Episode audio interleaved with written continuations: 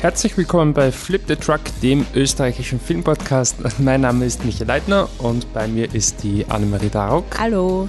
Und wir begrüßen euch heute zu einer Sonderfolge zum Thema die drei Fragezeichen.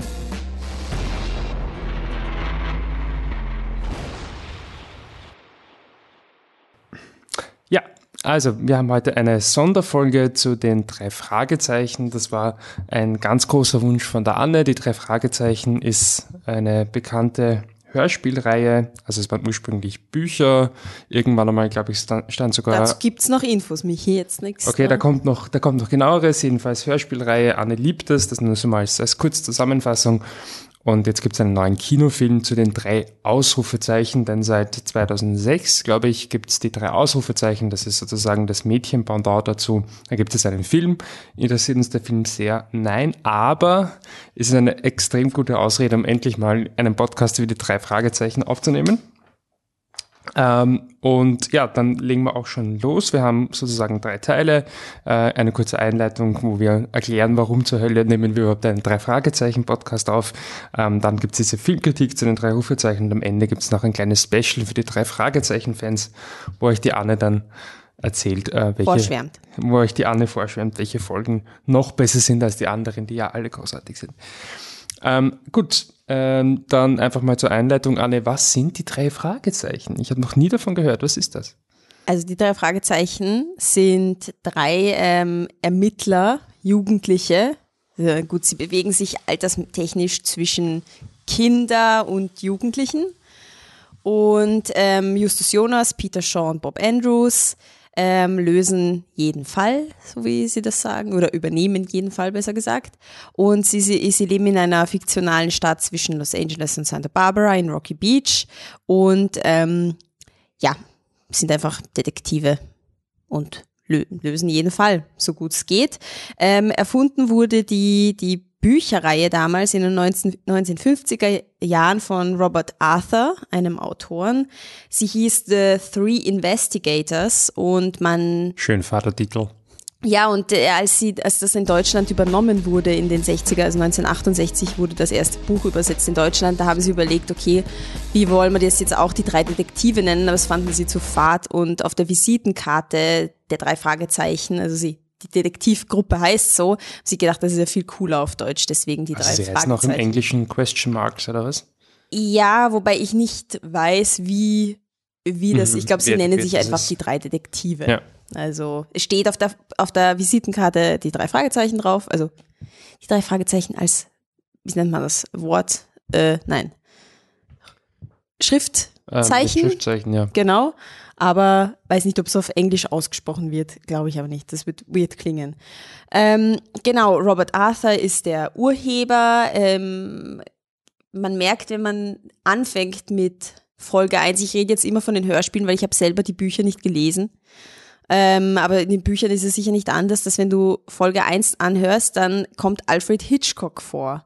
Und deswegen es war auch ein, es ist ein Missverständnis, dass man glaubt, okay, ah, die ersten Folgen wurden von Alfred Hitchcock geschrieben und weiß ich nicht, weil er halt vorkommt. Nein, das ist ein Blödsinn.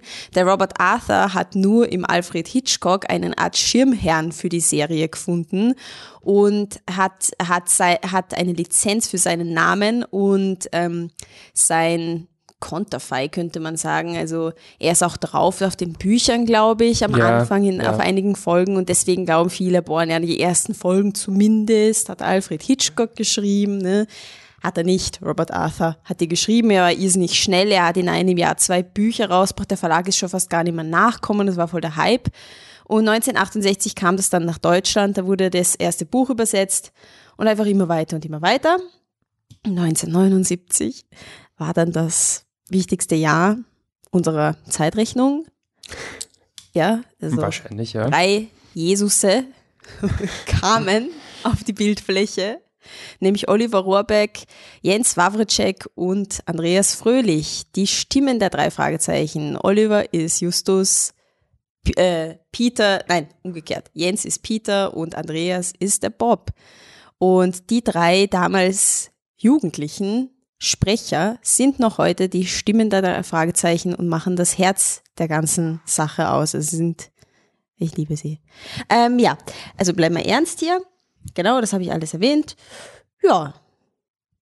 Gibt es bis heute? Ich glaube, ähm, in den heute. Wir USA haben, wurde das eingestellt irgendwann. Aber es wurde eingestellt. Ähm, es, sie haben sogar in England haben sie versucht, auch Hörspiele zu machen. Da haben sie, glaube ich, drei Hörspiele gemacht.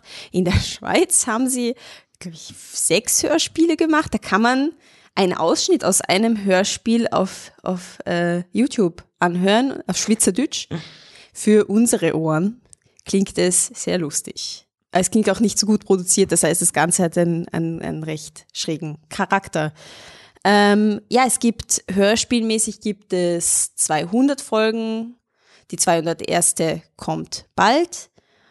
Und ähm, ja, das ist einmal, das sind die drei Fragezeichen. Und das Ganze noch immer mit denselben Sprechern, das heißt, die sind genau. mittlerweile 40 Jahre älter, sie ja, machen es immer noch. Richtig es funktioniert aber immer noch irgendwie. Ähm, da kommen wir eh schon zu, wie, wie kommst du dazu? Also vielleicht, ähm, dass ich auch mal kurz was sage. Äh, ich komme zu den drei Fragezeichen über dich. Also ich bin auch bis heute jetzt nicht, nicht der Mega-Fan, also das, ich bin das dem sehr neutral gegenüber. Aber habe das eigentlich als Kind überhaupt nicht gekannt. Ich habe im, im, im Bücherregal äh, bei meinen Eltern zu Hause, glaube ich, gibt es noch ein Buch von den drei Fragezeichen. Da ist auch der Hitchcock oben. Nie gewusst, was das bedeutet, was das überhaupt ist. Ähm, aber die ganze Hörspielreihe habe ich eigentlich erst äh, mit dir dann kennengelernt. Aber du bist ja quasi Fan nicht der ersten Stunde, dafür bist du zu jung, aber fast deiner ersten Stunde. Ähm, wie, wie kommst du zu den drei Fragezeichen? Ja, ähm, bei uns war das in der Familie, also sagen wir, na, fangen anders an. Ähm, in Deutschland ist das, glaube ich, mehr ein Hype ja. als in Österreich. Also ich glaube, Bibi Blocksberg, Benjamin Blümchen und so weiter, TKK, also ich sag mal, Bibi Blocksberg, Benjamin Blümchen ist in Österreich sicher genauso bekannt wie in Deutschland. Dann hast du halt in Österreich, weiß weiß ich, was hat man, was hat man, hat man Tom Turbo gehört? Gab es da Hörspiele auch oder hat man nur im Fernsehen Nicht zwangsläufig. Vielleicht gibt's dann gar nicht sowas, was Österreich-spezifisch ist. Und in Deutschland hattest du halt die Fragezeichen und TKKG zum Beispiel auch noch. Ne? Mhm. Fünf Freunde war auch so eine Kassettenserie, die auch ähm, sehr beliebt war, aber oder ist. Ähm, aber die drei Fragezeichen ist eben so ein bisschen ein, ein deutsches Ding. Und da, glaube ich, mein, mein Papa, der in Deutschland aufgewachsen ist, hat das ich weiß nicht, ob er sofort angefangen hat. Ich meine, zeitmäßig wird es sich ausgehen, dass er einfach von Anfang an mitgehört hat, weil er ist ungefähr gleich alt wie die Burschen. Das heißt, mhm. er hätte da gleich mithören ja. können. Vielleicht hat er es eh, muss ich mal fragen. Aber er hat es schon gekannt. Er hat es gekannt. Meine Eltern haben mir als Kind Sachen viel auf dem Flohmarkt gekauft und logischerweise Kassetten hast du schon immer auf dem Flohmarkt günstig kaufen können. Meine Mama hat da kiloweise Kassetten gekauft und da waren natürlich die drei Fragezeichen auch dabei. Und das war einfach ein Familiending bei uns. Also wir, die ganze Familie hat das gehört. Du hast das, du hast eine Kassette gekriegt, wenn du krank warst, hast du die drei Fragezeichen gekriegt. Du hast nach, ich bin nach der Schule als Teenie nach Hause gekommen und Vielleicht darf man das immer noch nicht sagen, aber wir hatten die ganzen Folgen dann auf CD illegal runtergeladen. Ich weiß nicht, wie meine Eltern das zusammengebracht haben, aber sie haben, wir hatten. Ich glaube, das ist verjährt. Es ist verjährt. Also wir hatten alle, und mein Papa hat für jede Folge das Cover ausdruckt gehabt und ausgeschnitten und dann hatten wir diese dünnen CD, können Sie sich in diese dünnen CD-Hüllen erinnern? Diese, diese CD-Rohlinge, ja, genau. Ja, ja. Und dann hat, dann gab es ungefähr einen halben Millimeter voll. Platz, um so einen Zettel reinzuschieben. Genau. Und da. Der genau ausgeschnitten sein muss, sonst ist er rumgekugelt. Richtig. Meine Eltern haben das gemacht. Für jede CD. Der, ich weiß noch, im Kasten, in irgendeinem randomen Kasten meiner Eltern im Schlafzimmer, hast reingeschaut und da waren diese ganzen dünnen CDs und dann bin ich nach der Schule nach Hause gekommen. Mama hatte das Essen fertig, meine Brüder waren da und ich so, okay, welche Folge hören wir heute? Und dann haben wir uns die CD eingelegt und haben die einfach beim Essen gehört alle zusammen. Oder im Auto, die neuen Folgen, wenn wir verreist sind, wohin mit dem Auto, wir sind immer mit dem Auto verreist, da plötzlich packt die Mama die neue Folge aus. Und haben wir gehört, alle, die ganze Familie, also es war einfach ein Ding. Ich habe immer Hörspiel gehört und ich habe also auch andere Hörspiele, aber die drei Fragezeichen, es ging einfach immer in meiner Jugend. Ich habe viel gezeichnet, viel so Zeit allein im Zimmer verbracht, eigentlich Heftel durchgeschaut, gezeichnet, gebastelt, was auch immer sogar mit 17 und so. Und ich habe immer die drei Fragezeichen gehört. Es gab dann irgendwie eine Pause und irgendwann gab's also jetzt, wer jetzt anfangen möchte oder wer jetzt quasi auch diese Pause gemacht hat, wie ich und jetzt wieder mal hingehen, jeder von uns hat irgendein komisches Streaming-Abo und ähm, die drei Fragezeichen sind jetzt auf den meisten oben. Also man kann alle Folgen eigentlich, wenn du Spotify, Apple Music, was auch immer hast, gibt sogar dieser, du, du kannst es dir anhören. Also es ist voll chillig mhm. heute. Ja, so komme ich dazu. Ähm, du hast schon erwähnt, also eh naheliegend das Kind dazugekommen. Ähm, das kann ich aber bestätigen, dass sich das bis heute sehr fasziniert. Aber du bist ja nicht die Einzige. Also, du hast ja schon gesagt, deine Eltern haben auch immer mitgehört und ähm, es gibt ja auch generell sehr viele erwachsene Fans. Ich glaube, es gibt eine, also ich weiß, es gibt einen eigenen Podcast nur über die Fragezeichen. Mehrere, ja, ja. Sogar mehrere, den machen jetzt auch nicht unbedingt Kinder, logischerweise. Ähm, warum fast, es ist es nur Nostalgie oder, oder, ähm, also es ist sicherlich kann man Nostalgie nicht ganz wegrechnen, aber ähm, was fasziniert dich jetzt auch als Erwachsene an der Reihe, dass du sagst, du hörst das immer noch an, obwohl es ja eigentlich theoretisch in erster Linie für ja. Kinder gemacht ist? Ähm, ich habe mir das aufge, ich habe drüber nachgedacht. Ich habe versucht, so Artikel schnell durchzulesen, wo jemand schreibt, öh, das ist die Faszination, er findest du jetzt nicht auf die Schnelle. Ähm, ich habe jetzt Punkte aufgeschrieben, warum ich glaube, dass es so ist. Voll Hobbypsychologie. Also eins, charismatische Sprecher. Du hast halt diese drei Sprecher, die wie Faust aufs Auge einfach zu den Rollen passen und die einfach mit einer Motivation dabei sind, seit diesen vielen Jahren, dass du bleibst einfach, also die, die, die regieren sozusagen diese Fragezeichen oder die wird es nicht geben und wenn die nicht so toll wären, dann wäre das wahrscheinlich auch nicht so eine Faszination. Nummer zwei. Ich kurz, wenn ich kurz einhaken Bitte. darf, ähm, du weißt es natürlich besser sicher, wir sind auch Synchronsprecher. Ja. Googelt die mal, die kennt man sogar. Ich glaube, John Cusack Oliver ist dabei. Rohrbeck ist, ist Ben Stiller am bekanntesten. Ähm, Andreas Fröhlich ist am bekanntesten eben John Cusack und Edward Norton. Und ähm, Jens Wawritschek ist nicht so oft, aber seine bekannteste Fernseh, also das, was man, was jeder schon mal gehört hat, ist, und ich weiß nicht, wer heißt, den King of Queens, der Kumpel vom, vom Hauptdarsteller. Okay. Das ist der Jens. Also es sind ja, also es wurden als Jugendliche genau. eigentlich dorthin genommen gecastet. gecastet und sind aber alle drei erfolgreiche Synchronsprecher. Genau, geworden. der. Was ja auch keine Selbstverständlichkeit ist. Ja, der Oliver Rohrbeck hat auch sein, die Lauscher Lounge gegründet. Das ist auch eine Art, ich weiß gar nicht, wie ich es beschreiben soll, das ist eine Art Verein für, für Live-Hörspiel, Events mhm. ähm, und auch eigenen Podcast und so weiter. Also die machen viele Events in Deutschland, wo ich immer sehr jelly bin, wenn ich mir die Liste durchschaue. Der Andreas Fröhlich ist auch ein ähm, Regisseur, also ein Hör, na, wie heißt er, Synchronregisseur, der zum Beispiel bei Herr der Ringe, das ist immer mein Bestes, Herr der Ringe, er spricht Gollum und er hat, glaube ich, einen, sie haben einen Preis dafür gekriegt, für die Syn für Synchron. So irgendwas. Also, die sind alle sehr im Business, die drei, und sprechen viele, viele Hörbücher und andere Hörspiele auch. So. Nummer zwei, Faszination. Ähm, es ist ein, es sind einfache Stories. Also nicht alle sind gleich einfach, aber es sind auch nicht die komplexesten Geschichten, aber es ist nicht dumm. Also es ist, es ist nicht, es ist nicht immer, manchmal ist es das, was du erwartest, aber es ist trotzdem nicht, nicht doof. Und deswegen glaube ich, ähm, kannst dich auch als Erwachsener faszinieren, weil es nicht so, weil es nicht so eine kindische Story ist. Nummer drei.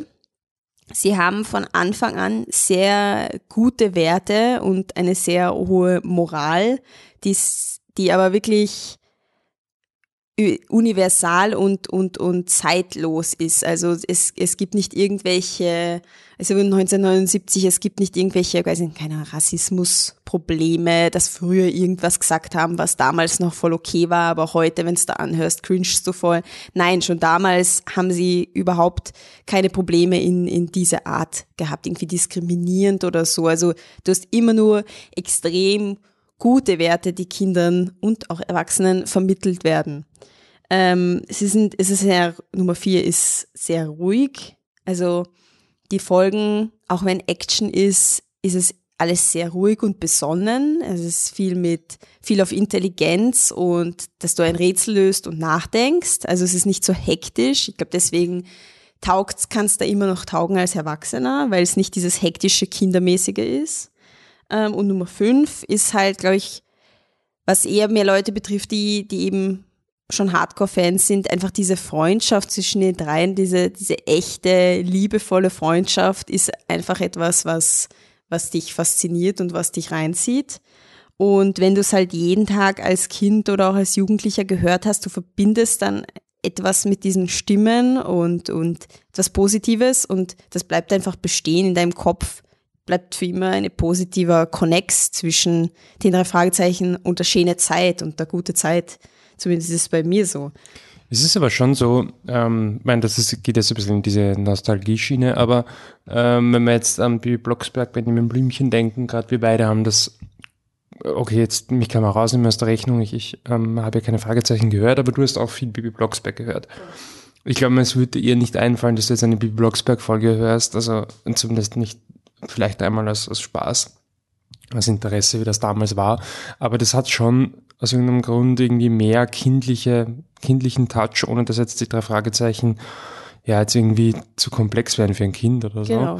Aber es ist wirklich irgendwie ein bisschen reifer produziert auf eine Art, wo es einfach. Auch ähm, die Sprache einfach. Ja.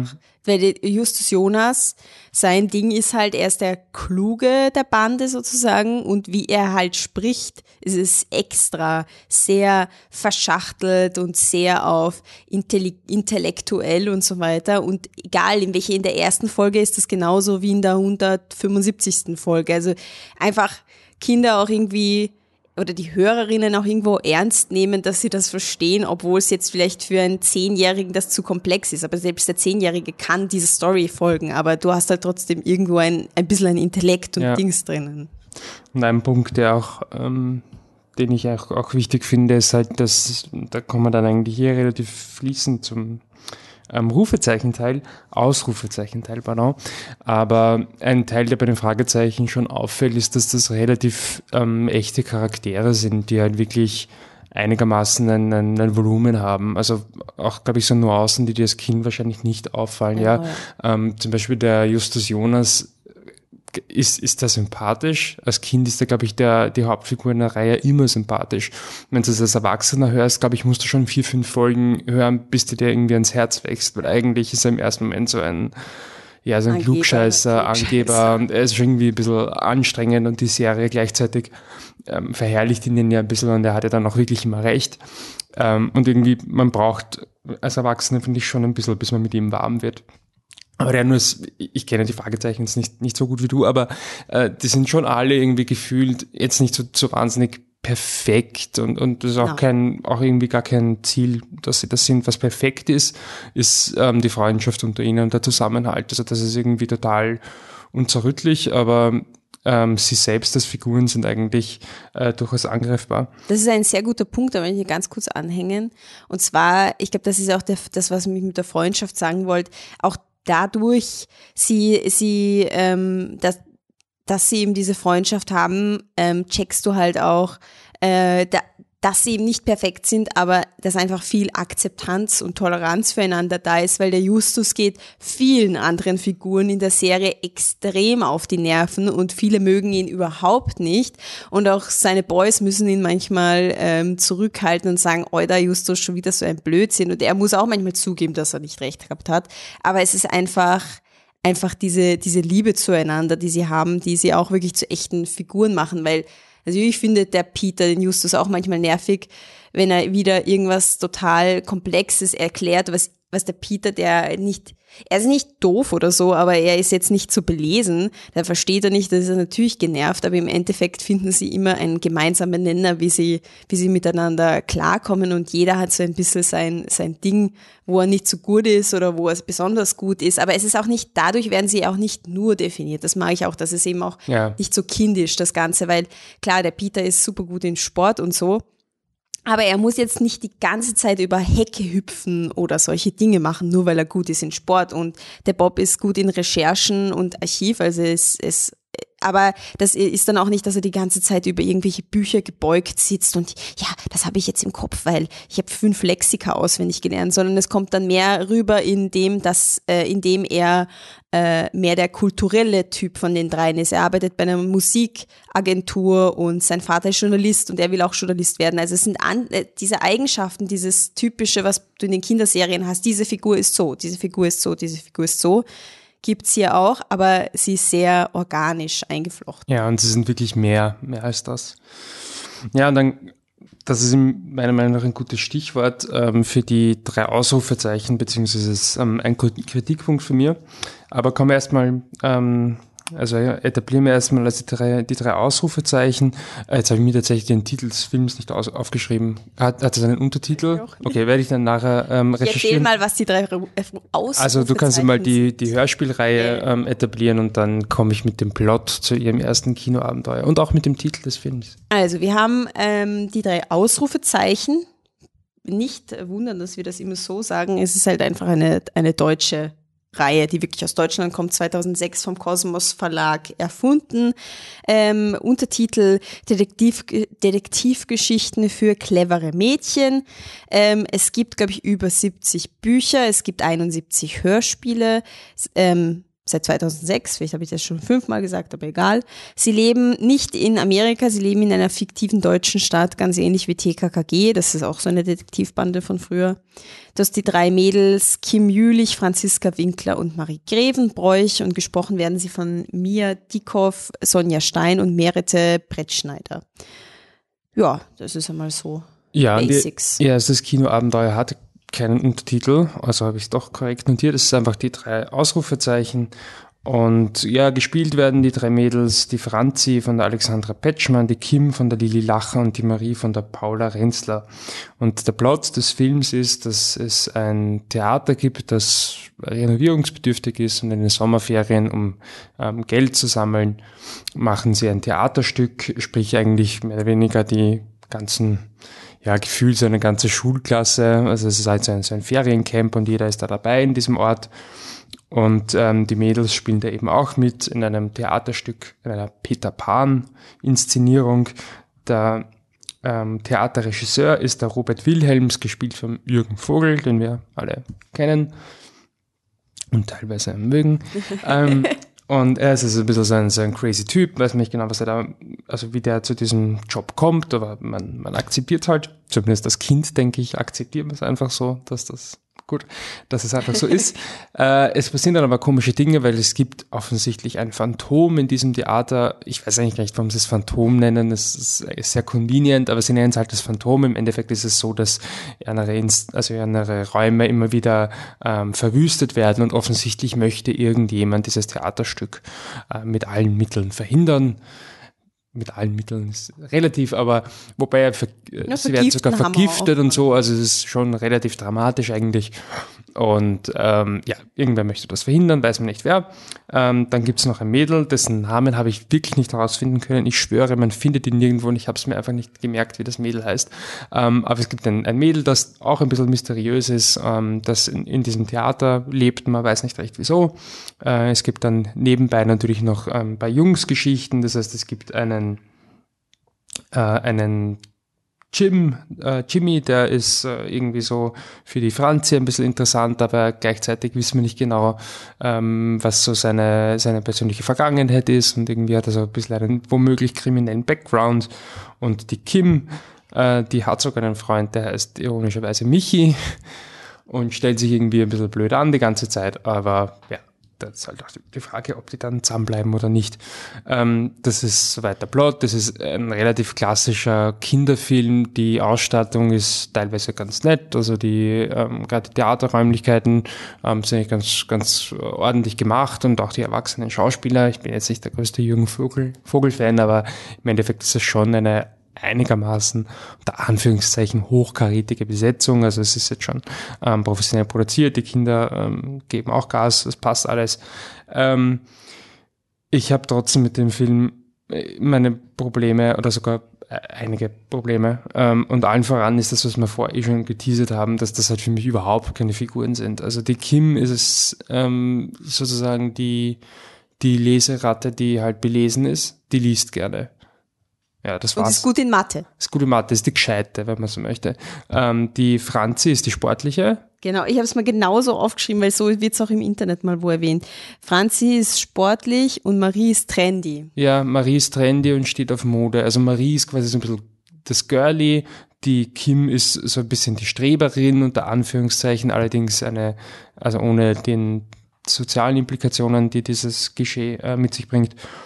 Und die Franz ist halt die Sportliche, die halt dann, sie ist ja nicht wirklich dumm, aber halt eher so die Schule, glaube ich, schert sie halt auch einfach nicht so wahnsinnig. Ähm, und das war's aber eigentlich. Und die, auch, auch wie der Film das dann halt irgendwie ähm, aufarbeitet, auch die Konflikte, die sie haben, äh, es läuft halt irgendwie alles auf nichts hinaus. Also auch diese Beziehung da zwischen dem Kim und der Michi, dem Michi ist es halt überhaupt nicht so, dass dann irgendwie eine Erkenntnis kommt und so, boah, jetzt habe ich mich irgendwie weiterentwickelt oder irgendwas, sondern die bleiben einfach die ganzen, wie lang dauert der Film? 90 Minuten lang, äh, einfach nur diese ganz klischeehaften Schablonen, wo einfach gar nichts dahinter ist. Und ich bin mir sicher, als Kind funktioniert das. Und wenn man wirklich, da kommen wir später noch dazu, wenn man wirklich Mädchen braucht, um sich als Mädchen mit dem Film identifizieren zu können, dann ist es eh, reicht das sicherlich vollkommen aus, aber es ist wirklich die Art von Kinderfilm, wo du als Erwachsener drin sitzt und einfach nur genervt und gelangweilt bist.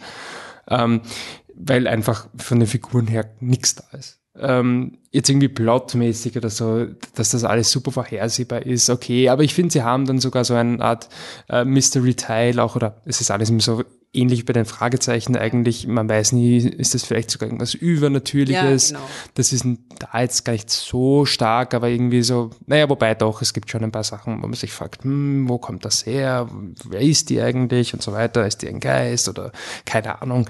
Ähm, und natürlich passiert dann alles immer, also es ist halt keine Fantasy-Geschichte. Ähm, aber es gibt halt auch ein paar Szenen, die mich wahnsinnig ähm, genervt haben und ähm, allen voran eine Szene, wo sie, also es gibt einen Burschen, der halt irgendwie ein bisschen, das ist so ein Angeber und er hat auch einen eigenen YouTube-Kanal, wo er halt ähm, und Insta, glaube ich auch.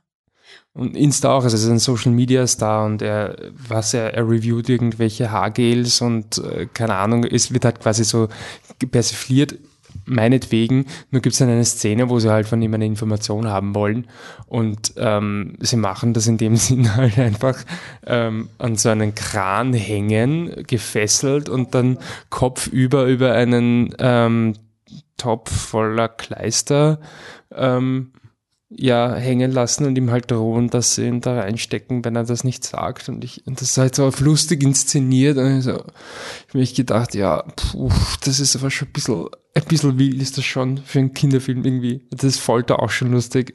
Ich weiß ja nicht. Und sie sind irgendwie voll so pfiffig und wow, voll so smart, weil sie jemanden foltern. Echt? Ist das so originell? Und das ist auch ein, ein Ding, was ich habe. Ähm, haben sie eigentlich eine gute Idee in dem Film? Die Marie nimmt einmal eine Haarnadel und sperrt dann ein Schloss auf. Wow, wer hätte damit gerechnet? Und das ist voll so, das ist auch dann so, äh, also bei, bei den Fragezeichen, das ist ja auch irgendwo naheliegend, ja, aber ist ja die Idee auch immer, oder generell glaube ich bei solchen Filmen, du hast halt diese unterschiedlichen Figuren, die unterschiedliche ähm, Qualitäten haben, Stärken und Schwächen haben und sie müssen halt ihre Stärken, jeder hat dann halt irgendwie so seinen Moment, wo seine Stärke jetzt gerade ja. gebraucht wird. Jetzt brauchen wir jemanden, der... hat zum Beispiel dieses Dietrich-Set und er sperrt halt alles auf. Ist ja der Sportliche auch? Ja. Ja, der immer irgendwie mit dem er raufen muss oder dem er nachläuft. Also genau. Gibt es in dem Film auch so mit, mit, mit Abstrichen, aber im Endeffekt ist es halt so oberflächlich und sorry, die drei Ausrufezeichen in dem Fall jetzt sind halt, ich meine, nicht, dass es jetzt irgendwie so wichtig wäre, aber, aber die sind ja auch keine guten Detektive oder irgendwas, das ist einfach halt alles Zufall. Könntest die drei Figuren mehr oder weniger aus dem Film rausschreiben. Also das, ich finde die halt super, super blass und irgendwie nicht wahnsinnig präsent und äh, ja, also bei mir ist der Film ein bisschen durchgefallen. Ich weiß nicht, wie du ihn erlebt hast. Es war halt einfach irgendwie auch schwer, einen so kindermäßigen Kinderfilm wieder mal zu sehen. Und ich habe ja viel als, als Kind, aber auch als Jugendliche viel Kinderfernsehen geschaut, auch deutsches Kinderfernsehen und so. Da hast du schon die Abstufungen der Qualität und so weiter. Und der war halt echt, der kommt in die total hektische, kokaingeschnupfte Schublade, weil so hektisch, so hektisch und so wild und, und so bunt und einfach so too much. Aber es war noch nicht, noch nicht Dingsbums, nicht, noch nicht mal Little Pony. Ja, okay, so wahrscheinlich. Level, nicht. das ist noch ein bisschen mehr Droge. Genau, genau. Ja, mit echten Figuren kriegst du. Ja, stimmt. Das ist Drogen. Ja. vor allem auch für einen deutschen Film. Ja, ja, ja, ist- ich sag's immer, Speed Racer ist ja so arg, aber ich meine, da ist ja mehr Geld dahinter, sagen wir mal so. Ja. Ne? Also so, es kratzt dran. Ähm, ist halt auch, was bei den drei Fragezeichen ist, ähm, in vielen Folgen geht's halt wirklich um den Fall. Da geht's, ähm, das ist auch ein grundsätzlicher Unterschied zwischen den zwei Serien, was ich jetzt so gelesen habe, auch, ähm, dass du halt bei den drei Fragezeichen hast du den Fall steht im Vordergrund und das ganze persönliche Zeug kommt aus den Dialogen und ist manchmal auch Teil der Story, aber also des Falls, aber es ist nicht, es ist nicht das Ding. Es ist nicht das Ding, wie wie es dem Peter in der Schule geht. Es ist nicht das Ding, dass der Bob gestern mit seinem Papa gestritten hat. Solche Dinge, obwohl ich sie manchmal schon auch gern hab, darauf gehe ich später noch ein bei meinen Folgen, aber das ist einfach nicht. Du, du löst den Fall. Der Fall ist spannend genug. Es gibt Rätsel zu lösen. Es gibt, da musst du immer krochen und den einen befragen und so. Also das sind, das ist das Wichtige. Und bei den drei Rufzeichen, zumindest im Film, ist der Fall halt echt irgendwo ein bisschen nebensächlich. Also der Fall ist so aufgeschwemmt auch und, und so, so all over the place und, und sie müssen ja wirklich nicht viel machen als Detektivinnen und eigentlich geht's eh mehr um die Burschengeschichten und die Probleme zu Hause mit den Eltern und so. Also es, ist, es geht mehr Aber vor um, allem die Burschen. genau, es geht, es geht mehr um sowas und halt das mit dem Detektiv sein, das ist mehr so, ist noch das Gadget dazu. Ich bin Ja. auch eine Detektivin. Viel mehr ist es wirklich Es nicht. ist, ja, Ähm, da, ich habe mir noch eine zentrale Frage aufgeschrieben. Äh, es kann keinen Podcast ähm, über die Fragezeichen und Ausrufezeichen geben, ohne so ein bisschen eine ja, Gender-Debatte anzufeuern, ähm, ohne dass ich das jetzt so ganz klar bewerten möchte, aber ähm, die drei Ausrufezeichen sind, ich habe es gelesen, die erfolgreichste Mädchenkrimireihe Wow. Deutschlands. Äh, ich weiß nicht, wie viel Konkurrenz es gibt, aber immerhin, sie haben schon 80 Fälle gelöst. Also, über 70. Ich glaube 79 haben sie gelöst. Ich okay, ich habe 80 gelesen, dann sind es halt vielleicht fast 80, vielleicht wenn sie. Ah, doch, nein, du hast recht, Entschuldige. 80 stimmt? Okay. Ich glaube, es ist knapp über 80. Knapp über 80, äh, je nachdem, wann der Podcast rauskommt. Vielleicht sind es da schon 5, ich weiß es Ja. nicht. Äh, na, Blödsinn, aber ähm, haben also schon viele Fälle gelöst und offensichtlich gibt es ein gewisses Publikum. Ich meine, immerhin gibt es jetzt einen Kinofilm, das kommt ja auch nicht ganz aus dem Nichts. Ja, ich weiß schon, dass da auch andere Faktoren reinspielen, aber Ja, trotzdem, dazu habe ich was Interessantes. ja, braucht man die drei Ausrufezeichen an. Genau, ja, dazu habe ich recherchiert, weil ich wollte wissen halt, also ich wollte also sowieso für den Teil, weil bei den drei Fragezeichen gibt's ja, gibt irgendwie eine Backstory, ja, Robert Arthur hat das halt erfunden und so, Alfred Hitchcock, bla bla bla, Ding. Und jetzt haben wir gedacht, okay, warum gibt's eigentlich die drei Ausrufezeichen? Du findest nicht wahnsinnig viel dazu. Also es gibt irgendwie da keine Pressemeldungen und so, weil so lange ist es jetzt nicht her. Da könnte was geben. Nee, aber da gibt's nicht. Aber dann habe ich ähm, einen Ausschnitt aus einem Buch gefunden, die rosa hellblau Falle von Antje ähm, Kunstmann, glaube ich, ja, ich kann meine Schrift nicht lesen. Auf jeden Fall ähm, ist das ein sehr, ich kann mich sogar an das Buch erinnern, habe ich hier für ein, zwei Uni-Arbeiten ähm, herangezogen als Quelle. Da geht es eben darum, ähm, wie der Name schon sagt, dass ähm, Gender Marketing ein Ding ist. Also Gender Marketing bedeutet, dass du von einer Zahnbürsten eine Mädelszahnbürste in rosa und eine Burschenzahnbürste in blau hast, weil du halt so viel Profit wie möglich machen willst als ähm, ja als Firma und du kannst mehr Profit machen, wenn du das an die Geschlechter ähm, anpasst, die Produkte. Ähm, der Gag dabei ist, und das ist wissenschaftlich äh, belegt, dass die Mädels kein Problem haben, Männerprodukte oder Burschenprodukte zu verwenden und damit zu spielen und das zu haben, aber umgekehrt schon. Also die Burschen wollen äh, in den seltensten Fällen die Mädelsprodukte haben. Also das, das ist schon klar, das sieht man auch immer wieder bei Untersuchungen. Und eben in der rosa-hellblau-Falle hat die Autorin, ähm, Darf ich ganz kurz einhaken? bitte, Es sind nämlich zwei Autorinnen, es sind Aber- Almut Schnerring und Sascha Ferlan und ähm, Ah, Vielleicht ist es ein Beitrag, sorry. Kann sein, dass das eben ein Beitrag in diesem Buch nee, es ist. ist der Verlag, den du zitiert hast. Die Antje? Wie heißt sie im Namen? Kunstmann? Ja, genau. Ist der, ist der Ku- Verlag? Genau. Jesus Christus, bitte ignoriert das. Ich bin nicht Justus Jonas. Also, so. Dann haben wir dieses Buch. Und ähm, genau, Sie haben also die Autorin haben nachgefragt bei Kosmos, beim Kosmos Verlag, ähm, warum es die drei Ausrufezeichen gibt. Darauf meinte ähm, laut den Autoren der Kosmos Verlag, dass man sich einen größeren Erfolg ähm, davon verspricht, dass es eine klare Abgrenzung zwischen den, den Mädelsdetektiven und den drei Burschendetektiven gibt. Dazu muss man noch etwas ergänzen, wenn man ähm, die Bücher von den drei Fragezeichen kennt und auch die Hörspiele, ist alles sehr dunkel und sehr, äh, ich hasse es, sehr männlich unter Anführungszeichen gehalten, die Cover. Also ist alles eher männlich. Und ähm, die Zeichnungen und so weiter. Und du hast halt die drei Rufzeichen, wenn du dir da die Cover anschaust. Du hast Ausrufezeichen. Ausrufezeichen. Ähm, die sind halt von einer ähm, Illustratorin gezeichnet und die sind halt sehr hell, sehr bunt. Da sind die drei Mädels immer drauf und immer mit Schmuck und geschminkt, weiß ich nicht, aber halt immer hergerichtet und so weiter. Und bei den drei Fragezeichen ist halt etwas verpassend zum, zum ähm, Fall. Du, da gibt's keine Gesichter zu den Boys. Ähm, das war ein Punkt, warum sie es gemacht haben. Also eben, man hat sich einen größeren Erfolg, der scheinbar eingetreten ist, versprochen. Ähm, man äh, wollte eben mehr Themen machen, äh, mehr Themen behandeln. Die äh, Mädchen, so Zehnjährige, sind anscheinend das Zielpublikum ähm, betreffen und da sind halt so, also interessieren und da sind halt so Lifestyle ähm, Themen wie Jungs, Schminken, Mode und so weiter sind halt Dinge, die die Leserinnen in ihrem Alltag interessieren und deswegen stellt man das in den Vordergrund bei den drei Ausrufzeichen. Gleichzeitig betont aber der Kosmos Verlag, dass es trotzdem kritisch mit dieser Thematik umgeht in den Büchern und Hörspielen. Das wird auch erwähnt. Aber ja, man wollte wirklich sagen wir es wie es ist, Gender Marketing. Sie wollten einfach noch eine Detektiv-Dings haben mit Mädels und.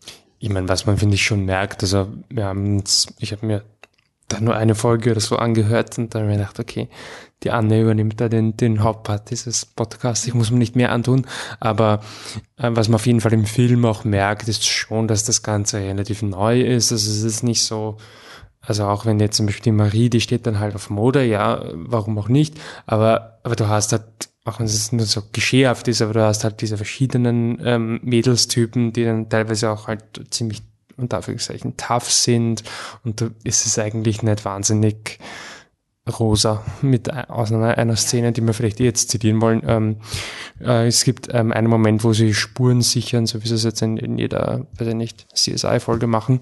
Und aus irgendeinem Grund ist ihr Set rosa. Und das macht einfach überhaupt. Das Pulver ist auch rosa. Das Pulver ist auch rosa und der Pinsel, alles ist so rosa. Das macht überhaupt keinen Sinn. Und es passt doch nicht zum, aber okay, vielleicht kommt das in der Hörspielreihe irgendwann einmal vor, dass der Dreck rosa ist, weiß ich nicht. Aber das habe ich überhaupt nicht verstanden, warum das da rosa sein muss. Macht einfach null Sinn und ähm, finde ich, nimmt dem auch nochmal so, also ich fand es einfach von der Inszenierung her eine, eine dumme Entscheidung, weil es dem Ganzen noch so ein bisschen die Ernst, also in ihrem Hobby Detektiv sein noch weniger nimmt, noch mehr wegnimmt, dass es dann noch mehr einfach nur, wir tun so als ob. Wir haben, weiß ich nicht, ähm, im, im Libro einen, einen Kasten mit äh, Fake-Zeugs gekauft und mit dem Spiel mal. Also es, es tut das irgendwie noch, es macht es eigentlich noch äh, inkompetenter, finde ich. Aber das nur, aber ansonsten habe ich den Eindruck, als wäre es jetzt nicht so, also es wäre da jemand, wären die Autoren oder Autorinnen dahinter schon sehr, sehr bemüht, dass das Ganze ja. super korrekt ist. Genau. Aber halt einfach mit Themen, die halt offensichtlich Mädchen mehr interessieren als, als Burschen. Ob so ist, sei dahingestellt. Ja, das sehe ich auch so. Es ist halt die Mädels selber und auch der, der zum Beispiel der Song, der Intro-Song, ähm, da, da geht es auch um starke Mädels und Mädelskönnens und so weiter. Und die drei haben es halt auch voll drauf. Das auf jeden Fall. Die Mädels in dem Film haben es alle auf eine gewisse Art drauf oder stehen, zumindest die drei in der Hauptrolle sind einfach sind einfach schon selbst, total selbstbewusst auf ihre mhm. Art und, und, und stehen ihre Frau und ähm, können alle verschiedene Dinge und das können sie auch gut und so. Also es sind schon, schon coole Mädelscharaktere und, und wirklich, wie du sagst, der Film ist ja überkorrekt. Also du kannst ja nicht irgendwie sagen, ja, und da sind sie ein bisschen sexistisch in die Richtung aus Versehen, sind es da, nein, überhaupt nicht, sind super korrekt und, und wirklich, wenn du sagst, okay, du willst deine, deine Tochter ein, ein gutes Mädelsvorbild zeigen, ja, bitte spiele die Kassette vor, es, äh, die CD, was auch immer, Apple Music. Äh, na, ja, warum nicht? Das ist überhaupt kein, kein Ding oder so, aber braucht man die drei Aus, also der Ding, wora, woraus die drei Ausrufezeichen entstanden ist, ist ja an sich schon, also dieses Gender Marketing ist ja ein, sagen wir mal, polar, nicht polarisiert, ja. nicht, ja, polarisiert wahrscheinlich schon, aber ich sage mal, man sollte sich klar auf eine Seite schlagen bei diesem Thema. Und mhm. das ist halt die Seite von Gender Marketing muss halt echt nicht sein. Man könnte einfach, einfach bei den Sachen schauen, dass es für beide Geschlechter ansprechend ist. Und bei so alten, wirklich alten Dingen wie drei, drei Fragezeichen, ja, das, das sind halt die drei, das hat sich halt so aufgebaut, das sind halt die drei äh, Typen und dann musst du die irgendwie nicht mehr abändern. Ja, aber, aber da muss man schon aufpassen, weil dann könntest du theoretisch ähm, über alle das, Sachen, ja. Eh, dasselbe Argument sicher. könntest du dann auch über die Bundeshymne bringen. Ja. Ähm, in dem Fall, finde ich, haben sie halt ein Produkt genommen, das schon funktioniert. Ich will es gar nicht mal nur sagen, vielleicht war die Idee Gender Marketing, aber ich würde eher sagen, Gender Marketing war, bevor es halt, also sie haben wahrscheinlich gemeint, sie brauchen jetzt irgendwie ein Produkt für Mädels und dann haben genau. sie halt die Ausrufezeichen genommen, weil sie mit den Fragezeichen ein Vorbild haben, das ähm, sehr beliebt ist, das super funktioniert und wo du das einfach gut anhängen kannst und dann hast du einen Wiedererkennungswert. Also ich würde gar nicht sagen, dass sie sich jetzt, also ich kann es natürlich nicht zu 100 Prozent sagen, aber ich glaube nicht, dass die Überlegung war, wir brauchen jetzt ähm, von den drei Fragezeichen ein weibliches Pendant. Das, das glaube ich eigentlich gar nicht. Ich glaube, glaube eher, dass sie halt, ähm, dass sie was für Mädchen machen wollten, ja. Ob, ob das jetzt noch so zeitgemäß ist, ich meine, gut, das ist auch schon der 15 Jahre alt, seit das begonnen hat. Okay, vielleicht wäre es mal ganz cool, ich weiß nicht, einfach die drei, ja, Detektivinnen mit Binnen-I, ich weiß nicht, die drei Binnen-Is. Ähm, allerdings, man soll es dann auch nicht übertreiben, weil ich finde, man muss nicht bei jedem Konzept jetzt immer nur überlegen, okay, genau. ist das jetzt möglich? Das ist ja auch nicht der Sinn der Sache. Und das kritisieren ja auch viele. Ich glaube nicht, dass es oft so passiert, aber viele haben mir das Gefühl, es wird alles nur noch geschrieben, dass es halt irgendwie super korrekt und repräsentativ ist. Und klar, das ist jetzt auch nicht immer ähm, die Top-Idee. Ähm, Fakt ist einfach, dass halt in vielen Bereichen ähm, Frauen unterrepräsentiert sind in, den, in, in der Popkultur. Ich glaube jetzt gerade beim Kinderbereich ist es vielleicht eher relativ ähm, ausbalanciert. Mittlerweile. Ja, Ah, aber ich habe jetzt, jetzt auch nicht so ein Problem damit, dass ich, also braucht man die drei Ausrufezeichen? Ich weiß nicht, ich, ich bin kein Mädel, ich kann es nicht sagen, ob man sich als Mädel nicht mit einem Burschen identifizieren kann. Ich kann es eigentlich sagen, ob ich mich als. Ja, ich, ich meine, als Bub habe ich mich auf jeden Fall mit Bibi Blocksberg auch mehr identifiziert als mit ihrem Bruder, der kaum vorkommt. Also, also es ist nicht so, dass ich mir dann dachte, ma, hey, der zieht an die Ostsee oder so. Du kannst ja. nicht wahnsinnig mit dem identifiziert haben. Also es war jetzt nicht so, dass ich mir gedacht habe, meine Güte, wäre das nicht super, wenn die Bibi Blocksberg da Martin Blocksberg wäre. Also das Martin Blocksberg, um Gottes Willen. Bert Blocksberg. Bert. Ja, also das aber wie gesagt, das ist auch wieder so eine Sache, da hat man halt als, als Mann oder ja, als Bursche, gut, aber als, als Mann eigentlich leicht reden, weil ähm, hätte ich einen Bert Blocksberg gebraucht? Nein, natürlich nicht, weil es gibt genug männliche Rollen, äh, also Vorbilder. Ich persönlich bin sowieso jemand auch immer gewesen, den das nicht so interessiert hat, aber es gibt sicherlich genug Burschen, die, die sich da mehr ja, irgendwie. Mit das ist ja auch bewiesen, ne? das ist ja. das was man, woran man natürlich immer noch arbeiten kann, weswegen vielleicht eher die neutrale Herangehensweise quasi für den Anfang jetzt, um quasi Tabula Rasa zu machen, gar nicht schlecht ist, weil was bewiesen ist, ist eben, dass die Burschen nicht zu den Mädchenprodukten greifen und die Mädchen aber zu allen Produkten greifen. Das ist es halt. Und dass man das noch hinkriegt, dass das quasi geebnet ist und dass dann alle Produkte mehr oder weniger nicht neutral, aber dass einfach eine große Bandbreite da ist und dass jeder zu allem greift sozusagen, das ist eigentlich, das wäre das schöne Ziel. Das, das finde ich auch, aber ich, was ich eben auch meinte, ist, man darf nicht ähm, auf der Jagd nach diesen Idealen dann irgendwie jeden Zwischenschritt verteufeln, genau. sondern dass es die drei Ausrufezeichen ja. gibt, ist irgendwo positiv. Genau. Ob man sie jetzt so hätte umsetzen müssen, okay, da, kann man dann immer drüber diskutieren. Den Film an sich finde ich halt nicht gut. Ich habe die drei Fragezeichen-Filme, es gibt glaube ich zwei, du glaube ich auch nicht gesehen ja. oder ich habe sie auch nicht gesehen. Es ähm, gibt einen, glaube ich nur. Ich glaube, es gibt sogar schon zwei. Ähm, aber äh, im Endeffekt äh, sind die auch nie wahnsinnig gut ich weggekommen. Ich glaube, wir gehen davon aus, dass es auch ziemlich Kinderfilme ja. sind. Also Das, das heißt, das äh, darf man sagen, hey, wir finden die drei Fragezeichen super und die drei Ausrufezeichen finden wir blöd, sondern äh, wir mögen den Film nicht und Ja. du bist ein Riesenfan von den Fragezeichen. Zum Beispiel, was ich jetzt dazu sagen kann, ist, es gibt ja auch die drei Fragezeichen Junior. Muss man das Um auch Gottes sagen. Willen. Ja, und das sind halt die, das ist halt noch die Kinderversion von den drei Fragezeichen. Und da musst du halt echt, also das ist halt, so- das finde ich schlimmer, viel schlimmer. Ich finde nicht schlimm, dass es drei Ausrufezeichen gibt, aber ich finde es schon ein bisschen schlimm, dass es die drei Fragezeichen Junior gibt, weil ich habe als Sechsjährige oder was auch die drei Fragezeichen gehört und habe alles verstanden? Na, fix nicht. Ja, das Aber- ist halt dann, Und das ist halt, das ist halt das Marketing. Das ist halt so, das ja, du kannst es dann halt noch spezifischer Genau. auf eine, eine Unterzielgruppe zuordnen. Ja, das dafür unnötig. Das ich kann man nur so ein Side-Hint sagen. hinterfragen. Ja, was ich bei Gender noch dazu geschrieben habe, habe ich mir noch was aufgeschrieben. Ähm, was ich das Gefühl habe bei den drei Rufzeichen, ähm, das kam schon aus der einen Folge, die wir gehört haben, äh, ziemlich raus, dass das Privatleben eben sehr im Vordergrund steht von den Mädels und dass halt ihre Background-Story mit den ganzen Eltern und so weiter, die jetzt sehr, sehr wichtig ist und, und die sicher auch eher intensiver fortgeführt wird in den Folgen. Und dass halt starke, selbstbewusste Mädels sind dass das was cool ist und dass wir eben mit dem Privatleben und so, ich weiß, es geht sicher nicht allen die drei Fragezeichen-Fans gleich, aber mich freut es immer, wenn ich Erfolg habe, wo es ein bisschen auch ums Privatleben von den drei Boys geht, weil ich das irgendwie spannend finde, die auch als Charaktere und Menschen kennenzulernen und das ist etwas Positives bei den drei Rufzeichen, da hast du viel davon, was auch cool ist. Also das sicherlich auch seine Daseinsberechtigung. Auf jeden Fall. Ähm, ja, also ich habe nichts mehr hinzuzufügen. Magst du noch irgendwas zu dem Film sagen oder zu den Ausrufezeichen? Ansonsten. Nein. Nein? Ähm, dann war es das im Prinzip auch schon und wir haben jetzt noch einen, äh, eine Art Special-Teil, eine, ich habe hier Encore draufgeschrieben, eine kleine Zugabe. Ja. Ähm, jetzt, Jetzt kommt das mit dem Schwärmen, Freunde. jetzt müsst ihr euch von meiner Stimme äh, verabschieden. Es kommen nämlich jetzt Annes Top 3 of all time, die drei Fragezeichen folgen.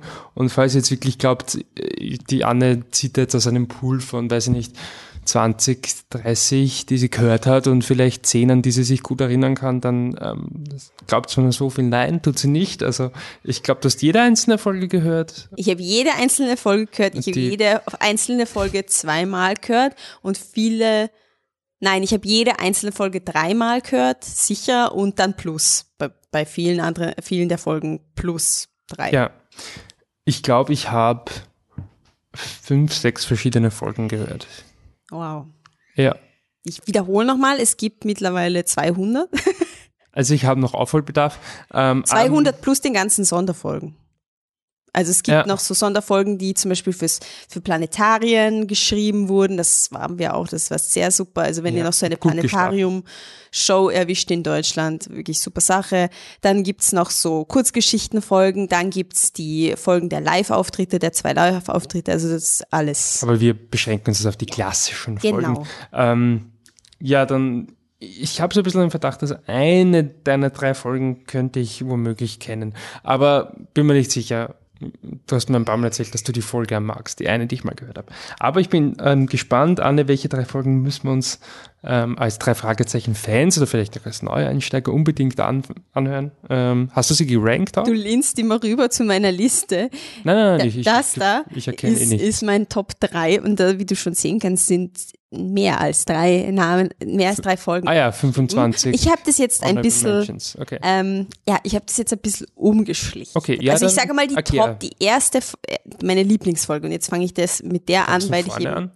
na, weil es gibt kein Ranking, aber es gibt ganz sicher diese eine Folge, die würde ich sagen, die, die nehme ich mit, wenn ich auf eine Insel fahre und ich kann nur eine Folge mitnehmen, nehme ich die Folge mit. Okay. Okay, aber alles andere kann ich nicht ranken, das geht nicht. Okay. Also die, oder soll ich die, die soll ich jetzt so? Die solltest schon am Ende sein. na gut, na gut, na gut, damit ihr dran bleibt, gell, nicht eure jetzt denken sich alle- von 30 Die Sekunden. ganzen Fans denken sich, oh Gott, kommt eh noch das, weiß ich nicht. Vielleicht werden sie mich voll haten, die Fans denken sich, Alter, das ist die Lieblingsfolge, bist du doof? Könnte sein. Aber gut, dann werden wir jetzt mein Ranking ähm, angehen. Und zwar habe ich es aufgeteilt in drei Kategorien. Emotional, lustig und spannender Fall.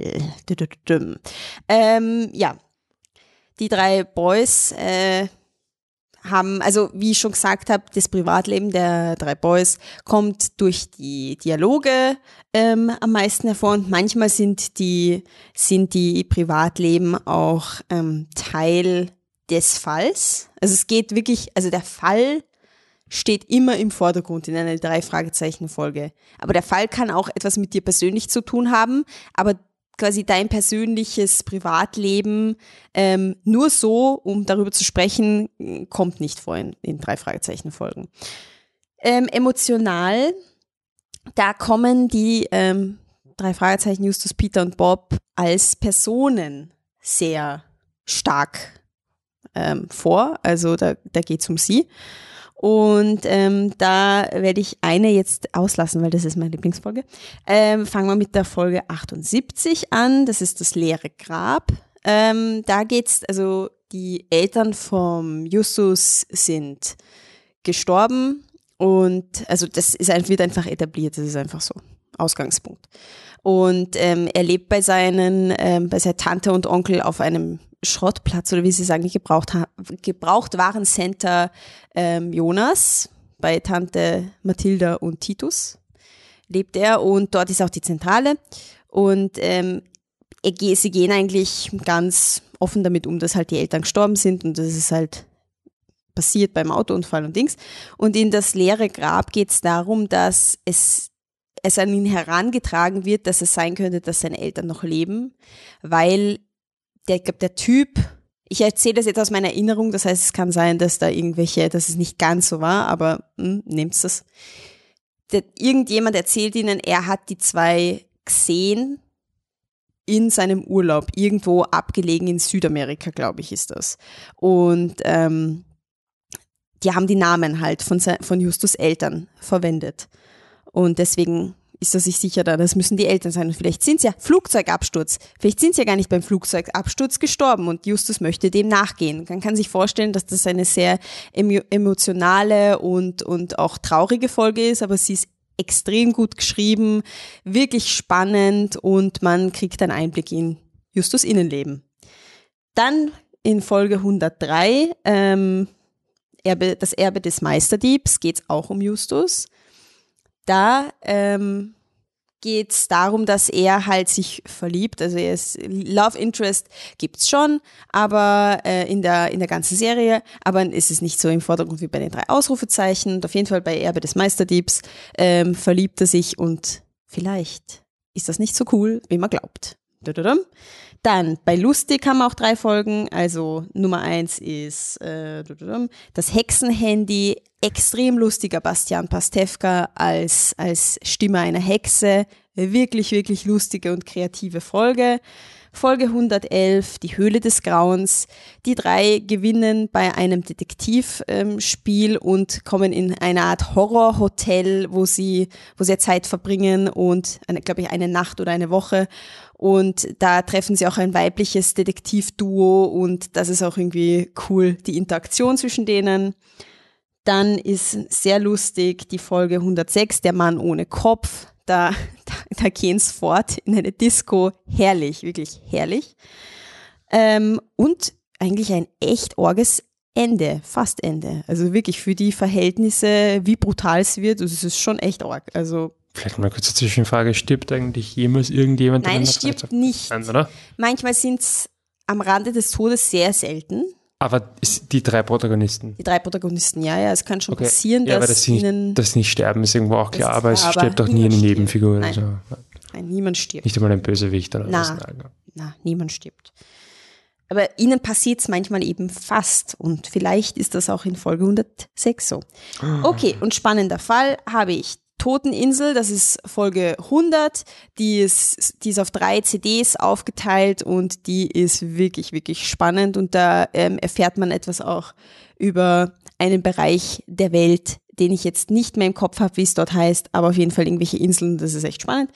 175, ähm, Schattenwelt, da ähm, sind die Boys wegen so Uni-Vorbereitungsmäßig, sind sie auf einer Uni und kommen in eine Art Burschenschaft wollen es rein, also nicht Burschenschaft, uh. aber so eine Art komische, komische Geheim, äh, Club der Uni und da geht es auch ein bisschen darum, dass der, dass der Bob ähm, seinem Vater ein bisschen gerecht werden möchte, weil der ist Journalist und der hat auch dort studiert und der Bob will dort auch Journalist werden und so weiter. Und Folge 62, ähm, Spuk im Hotel, das ist eine der älteren Folgen. Die ist einfach so ein klassisches Krimi, wo am Ende alle zusammensitzen im Hotel und der Justus macht diesen Detektivmonolog, wo er sagt, ja, aber Mr. Dingenskirchen ist ja dort und dort hingegangen und Mrs. Dings hat das beobachtet. Also so richtig diese Gegenüberstellung am Ende. Das ist halt so ein bisschen so ein, ähm, ja, Einfluss von den Klassikern. Genau.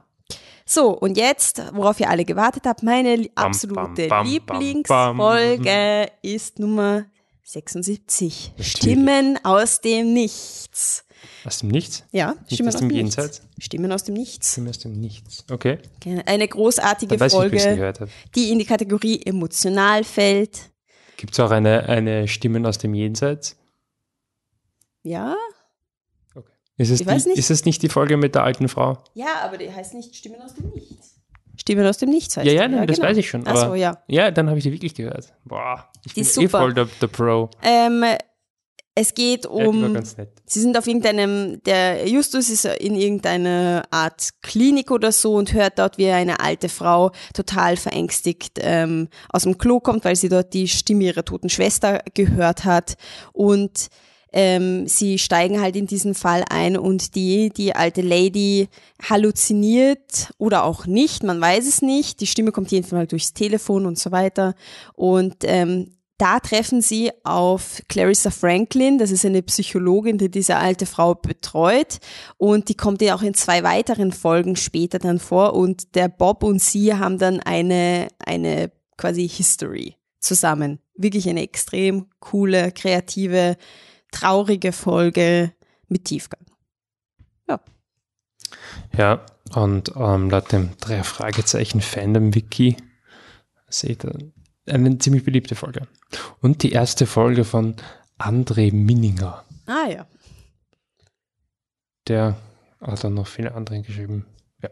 Ähm, gut, das war's soweit. Ähm, oder gibt es noch irgendwas, was du erwähnen Ausblick. ne? Ausblick, ja genau. Ähm, alle die drei Fragezeichen, die sind ähm, populär wie eh und je. Werden vielleicht sogar noch populärer, haben wir irgendwo gehört. Oder also es hält sich auf jeden Fall äußerst gut. Ähm, wird wahrscheinlich wirklich so lange gehen, bis ja einer der drei womöglich dann. Das will ich am Ende sagen. Okay, ähm, aber jedenfalls es geht äh, munter weiter. Was haben die drei Fragezeichen so vor? Weil ähm, es steht ja einiges an. Ja, sie sind auf Tour. Also, ja, so wie es klingt. Die drei stehen in einer riesigen, in einem Stadion, stehen die drei auf der Bühne und sprechen eine Folge, eine extra für die Bühne gesch geschriebene Folge. Ich glaube, Andreas Fröhlich hat mitgeschrieben oder sie sogar geschrieben. Ähm, es wird live, äh, Geräusche werden gemacht, es gibt Musik. Es ist ein unglaubliches Spektakel, es ist so cool. Es gab schon zwei Touren, bei, war bei beiden dabei, war unglaublich. Wir haben geweint, wir haben gelacht, alles haben wir gemacht. Und ähm, 2019, äh, jetzt, ich glaube, bald beginnt die Tour und sie geht bis 2020, weil sie wurde sogar verlängert. Sie kommen am 23.02. nach 23.02.2020 nach Wien. Aber das ist ausverkauft. Man kann dann vielleicht noch versuchen, Restkarten irgendwie von jemandem abzukaufen. Sonst kann man, gibt's noch einige Termine, wo nicht ausverkauft ist und vielleicht ist man in Deutschland unterwegs und kann vorbeischauen. Es ist ein besonderes Erlebnis. Die Folge heißt übrigens Der dunkle Taipan. Dann, ähm, wer sich jetzt mal so auch in Deutschland unterwegs ist und dafür interessiert, es gibt, wenn eine neue Folge rauskommt, gibt es eine Record Release Party. Da ist meistens der Oliver Rohrbeck mit dabei. Das ist in diversen deutschen Städten, also immer mal wieder woanders. Und da wird einfach gemeinsam die neue Folge gehört, live vor Ort. Und das ist einfach ein cooles, ich denke mal, es ist ein sehr cooles Event für, mit den Fans zusammen zu verbringen. Ähm, es wurde ein Buch von einem gewissen Christian R. Rodewald ähm, geschrieben, Die Welt der drei Fragezeichen. Das wurde jetzt als Feature vertont. Das kann man sich auch auf allen Streaming-Services anhören. Apple Music, Spotify und so weiter. Wer ähm, einen tieferen Einblick einfach in die Faszination Hörspiel, die drei Fragezeichen ge ge haben möchte, muss sich das anhören. Und weil wir ein Podcast sind, ähm, habe ich jetzt einfach drei Podcasts rausgesucht, drei Fragezeichen-Podcasts, die aktuell Folgen online haben. Das wäre die spezial gelagerte Sonderpodcast. Ähm, ja, der Name geht auf, auf Justus Bezeichnung für besondere Fälle, spezial gelagerter Sonderfall zurück. Aha. Dann haben wir einen anderen Podcast, die Zentrale. Die Zentrale ist das, wo sie sich treffen auf dem Schrottplatz. Das ist ein alter Campinganhänger, der ein bisschen versteckt ist unter all dem Schrott. Und der dritte ist Recherchen und Archiv. Ähm, das ist die Bezeichnung, die Bob auf der, die drei Fragezeichen, auf der Visitenkarte hat. Das lautet nämlich erster Detektiv Justus Jonas, zweiter Detektiv Peter Shaw, Recherchen und Archiv Bob Andrews. Und das ist ein Wortspiel oder ein bisschen ein, ein Spiel damit. Ja, und jetzt zum Abschluss ja. Ja, Entschuldigung, dass ich dir was weggenommen habe. Ja, ähm, bitte. Man fragt sich natürlich, ne, über 50 die Boys, die drei, äh, nicht die drei Fragezeichen, aber die drei Sprecherboys, über 50 fragt man sich, na, wie lange werden die das machen? Man muss zusagen, zur Zeit in Folge, was weiß ich, 199 sind sie ich weiß es nicht, wie alt. Manchmal kommen sie einem vor, als wären sie halt voll so 17, 18, weil zum Beispiel mit der Uni-Vorbereitung und so, da glaubst schon Ding. Und der Justus fährt Motorrad und so und sie fahren sowieso seit 100 Jahren Auto. Aber dann wiederum werden sie zusammengeschimpft, in der, ich glaube, bei Grüne Kobold, in der aktuellsten Folge, die man auf Apple Music hören kann, werden sie zusammengeschimpft von der Tante Mathilda, weil sie sich in einer Höhle einsperren lassen. Äh, oder ist das gar nicht der Grüne Kobold? Wurscht. Auf jeden Fall es ist, es ist super weird. Man, man weiß es nicht. Sie sind so 16 oder so. Sagen wir mal, Hausnummer 16. Wurscht. Auf jeden Fall 50-Jährige, der einen 16-Jährigen spricht, wie lang ähm, geht das noch? Hat man natürlich auch den Sprechern gestellt, diese Frage. Und ich glaube, Oliver Rohrbeck hat sie so beantwortet, dass sie so lange weitermachen. Sie, sie sind auf der Höhe, sie fühlen sich auf der Höhe. Es macht ihnen irrsinnig viel Spaß, es ist super. Sie werden so lange weitermachen, wie es halt irgendwie natürlich, sie, sie schaffen natürlich so zu klingen, wie halt die drei Fragezeichen klingen sollen, also nicht wie 50-jährige Männer. Und gleichzeitig so lange, wie halt alle drei Lust haben. Weil sobald einer keinen Bock mehr hat, hören sie auf, haben sie gesagt. Also es wird noch weitergehen, Freunde. Es wird weitergehen. Ich glaube, es geht noch eine Zeit lang. Ähm, ja, dann äh, noch vielleicht äh, kurzen ähm, Ausblick bei unserem Podcast passiert in nächster Zeit, also ihr habt es wahrscheinlich im letzten Podcast ja schon gehört, das Slash Film Festival steht an ähm, und ja, generell ein ganz ähm, interessanter Kinoherbst. Ähm, irgendwann einmal kommt dann natürlich auch Halloween, vielleicht haben wir auch da wieder etwas in der Hinterhand. Äh, Anne, wenn man mit dir über die drei Fragezeichen diskutieren möchte, wenn man erfahren möchte, weiß nicht was, Du hast gerade je zehn Folgen genannt, aber was Platz 11 wäre auf deiner Liste oder? Neun Folgen habe ich. Okay, was Platz 10 wäre auf deiner Liste oder wo man irgendwie einsteigen kann und einfach mit dir ähm, über die drei Fragezeichen diskutieren möchte. Wo findet man dich online? Nirgendwo. Nein, nicht auf Twitter bitte. Schau ich nicht. Ja, kannst du mir auf Insta schreiben, at Viennese Cat, Wiener Katze auf Englisch oder sonst auf Facebook. Schreibt uns einfach auf Facebook an. Es wird an mich herangetragen. Bestimmt. Ähm, wenn Sie dir auf Twitter schreiben, da heißt auch Viennese Cats, dann erwähne ich das, weil ich das meistens irgendwie mitbekomme. Ähm, oder im Zweifel erwähnt es mich auch. Ich bin der Ed ähm, Saurier. An mich bitte keine drei Fragezeichen fragen, ähm, weil die könnte ich nicht beantworten. Ähm, gut, soweit dann von uns. Und gibt es irgendeinen, gibt's irgendeinen Fragezeichenspruch, den wir zum Abschluss? Nein, es gibt den Schlusslacher. Aber wenn wir jetzt anfangen würden, einfach deppert zu lachen. Ach doch, doch, das dann, machen wir schon. Okay. Aber vorher braucht man irgendeinen blöden Witz, oder? Ja, ja sie, sie lachen über alles am Ende. Außer es ist wirklich eine Down-Folge, dann es geht, kommt vor, dass sie nicht lachen, aber das ist schon echt weird, dann kommt es da komisch vor, wenn es dann aufhörst zu hören. Okay, ich google schnell Witze für Kinder. Okay. Was sitzt auf einem Baum und schreit Aha? Ein Uhu mit Sprachfehler.